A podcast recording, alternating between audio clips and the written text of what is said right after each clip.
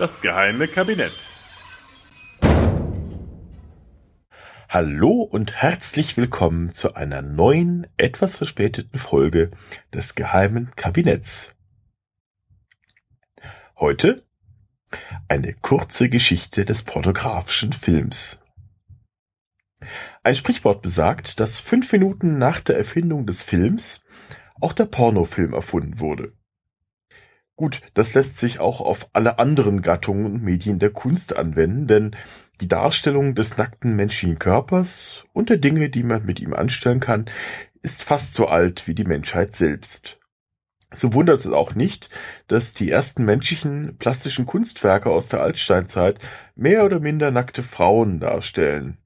So wie die Venus von Willendorf, circa 25.000 Jahre alt, oder die jüngst entdeckte Venus vom Hohlefels, circa 35 bis 40.000 Jahre alt, die ausgeprägte primäre Geschlechtsmerkmale aufweisen. In der Meanderhöhle in Franken entdeckte man unlängst neben den ohnehin auffällig nach menschlicher Anatomie aussehenden Tropfsteinformationen steinzeitliche Gravuren mit eindeutigen Darstellungen, die auf das Spätmagdalien also auf ein Alter von circa 14.000 Jahren, datieren. Allerdings, so etwas wie Pornografie im eigentlichen Sinne sind diese Darstellungen nicht. Selbst der Begriff Pornografie entstand erst im 19. Jahrhundert. In der Antike bezeichnete das Wort Pornographos vom griechischen Heprone, die Prostituierte und Graphein schreiben, den Autor einer Biographie einer berühmten Hetäre oder den Maler von Hetärenporträts. Außerdem störte man sich nicht im geringsten in der Antike an heute als obszön zu bezeichneten Darstellungen. Im öffentlichen und privaten Raum fanden sich Darstellungen von Geschlechtsteilen oder vom Verkehr als solchen zuhauf. Ganz im Gegenteil, die Darstellung eines Phallus um den Hals getragen sollte Glück bringen, der Gott Priapos, dargestellt mit übermächtigem Gemächt, stand an öffentlichen Plätzen herum, um ihm Opfer bringen zu können. Darstellungen von Faunen, die mit einer Geiß verkehrten, wurden als amüsant betrachtet und, und, und. Erst das frühe 19. Jahrhundert benötigte einen Begriff für die als obszön empfundenen Wandmalereien und weiteren Funde im gerade frisch ausgegrabenen Pompeji und fand ihn im Wort Pornografie. Und so war es ausgerechnet ein Archäologe, nämlich Karl Ottfried Müller, der diesen Begriff 1830 erstmals verwendete.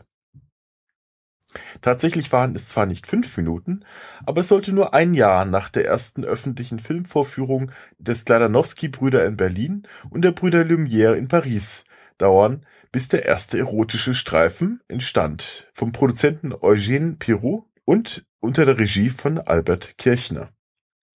Der Film von 1896 mit dem Titel Le Coucher de la Marie zeigt eine gewisse Louise Willy beim Entkleiden.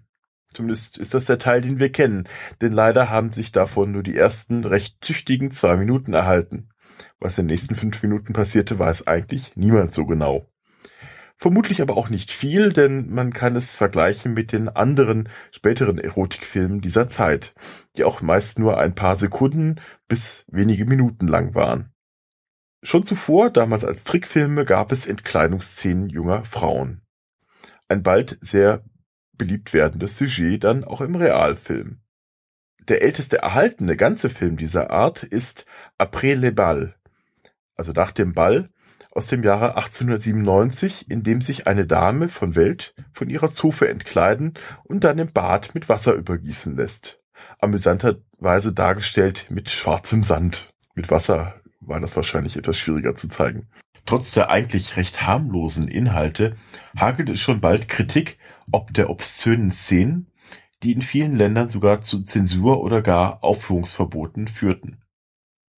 Fast noch mehr als über die Nacktszenen echauffierte man sich über die Darstellung von Küssen, wie etwa den gerade einmal 47 Sekunden langen Film The May Irvin Kiss von 1896 oder The Kiss in the Tunnel aus dem Jahr 1900, bei dem sich, wie der Name schon andeutet, ein Paar im Zug bei der Durchquerung eines Tunnels küsst.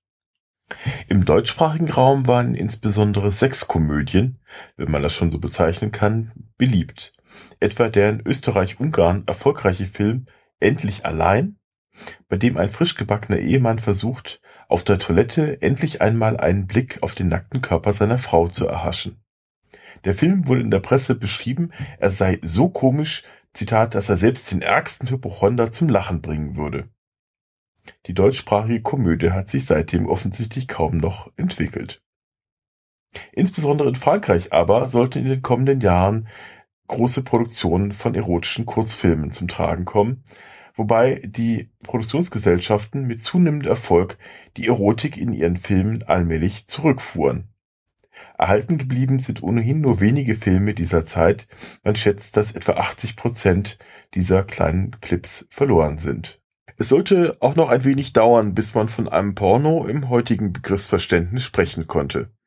Welches der erste diesbezügliche Film war, ist indes heiß umstritten.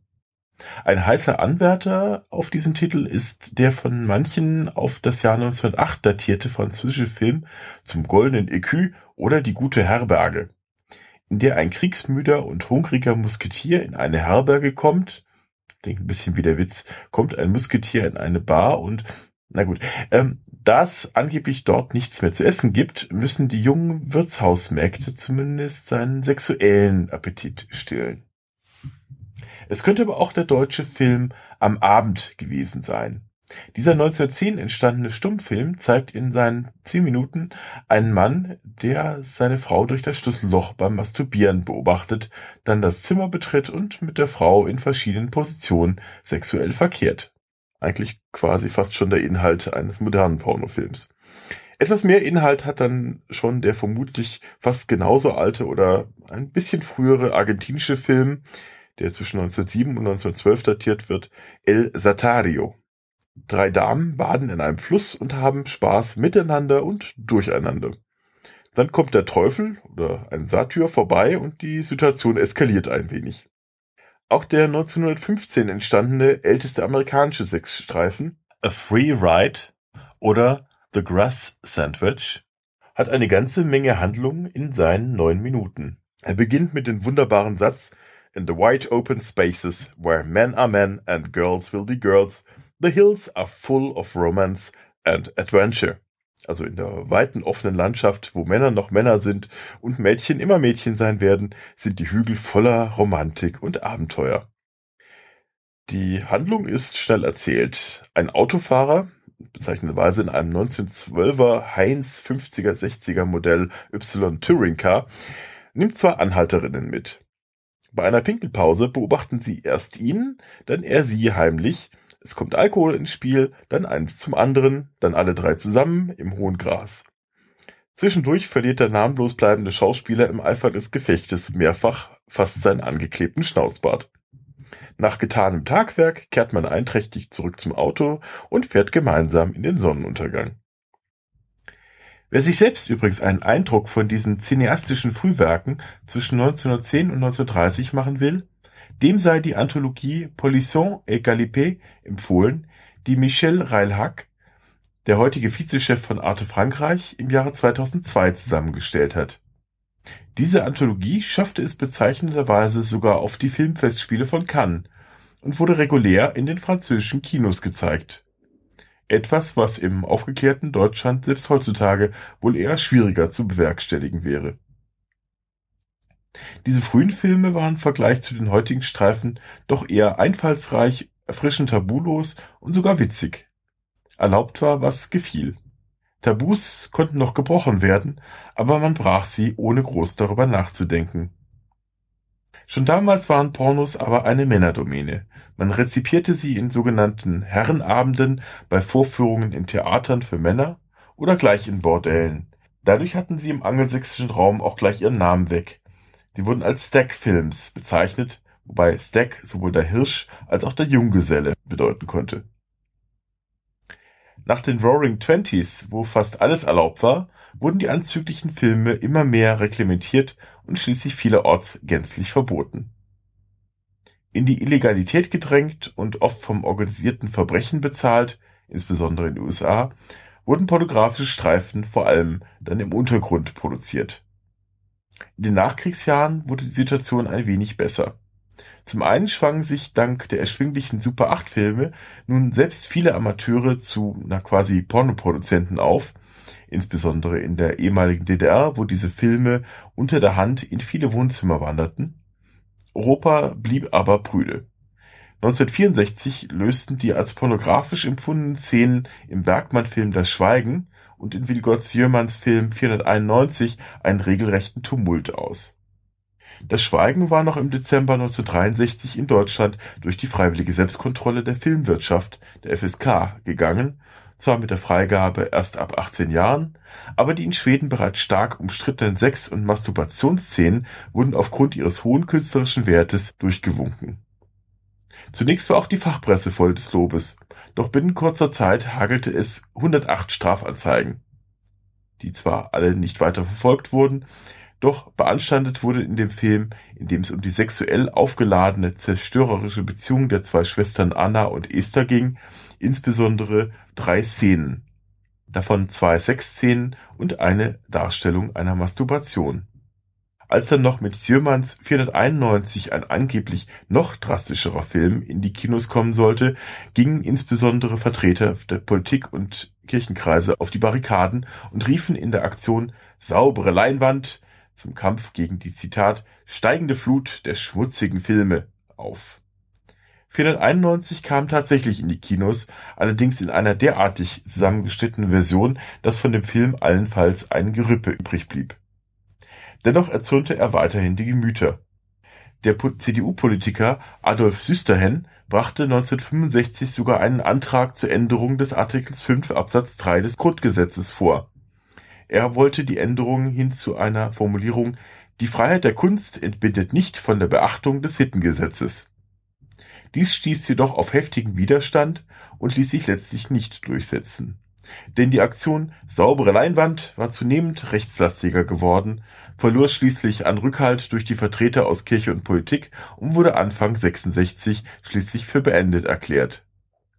Inzwischen hatten sich jedoch elf Millionen Menschen das Schweigen angesehen vermutlich dann weniger aufgrund des künstlerischen Gehaltes, als vielmehr wegen der angeblich so unmoralischen drei Sexszenen, die darin vorkommen sollten. Die Bresche war geschlagen, als der Film Deep Throat 1972 in die US-Kinos kam. Zusammen mit dem Streifen Behind the Green Door führte er den pornografischen Film aus der Schmuddelecke in den Mainstream, auch wenn er in der Hälfte aller Bundesstaaten der USA zunächst verboten wurde Dennoch ließ dieser und folgende Streifen, wie der 1973 erschienene The Devil in Miss Jones, erstmals erkennen, dass auch dieses explizite Genre künstlerisch anspruchsvolle Umsetzungen zu bieten hatte. Und heute? Nach dem turbulenten VHS- und DVD-Zeitalter ist der einst äußerst profitable Pornofilmmarkt in Zeiten in denen jeder picklige Teenager in wenigen Mausklicks jeden Hardcore-Streifen umsonst aus dem Internet laden kann, stark im Abschwung begriffen. Was vermutlich auch weniger schlimm ist, waren doch die meisten dieser Flicks billigst produziert, langweilige Auseinanderreihungen von Geschlechtsakten nach Schema F, habe ich mir zumindest sagen lassen, und sehr oft ohne Rücksichtnahme auf die beteiligten Darstellerinnen und Darsteller von der durch die Feministinnen, sicher auch zum Teil zu Recht gescholtenen, oft angeblich darin anklingenden Frauenfeindlichkeiten und Gewaltverherrlichungen mal ganz abgesehen. Aber, wie schon die ehemalige Pornodarstellerin und Sexarbeiterin Annie Sprinkle richtig feststellte, die Antwort auf zu viel schlechte Pornografie kann nicht darin bestehen, Pornografie ganz zu verbieten, sie muss im Gegenteil in besserer und vielfältiger Pornografie bestehen. Insofern kann der Niedergang der lieblosen kommerziellen Pornografie auch eine Chance sein und Platz schaffen für eine andere Art von pornografischem Film, in dem Frauen und auch Männer nicht allein zu maschinellen Objekten degradiert, sondern in denen Raum für Fantasie und Vielfalt in jeglicher Hinsicht gelassen werden und die allen Geschlechtern gleichermaßen etwas zu bieten hat. Erste derartige Ansätze gibt es ja bereits schon gerade in letzter Zeit von weiblichen Regisseurinnen. Und das ganz jenseits von solchen schlechten Trash-Filmen wie Fifty Shades of Grey. So, ich danke euch fürs Zuhören, hoffe, dass ihr das nächste Mal wieder einschaltet und äh, Wieso liegt hier plötzlich überall Stroh rum? Wieso trägst du eine Maske? Ach egal, lass uns podcasten.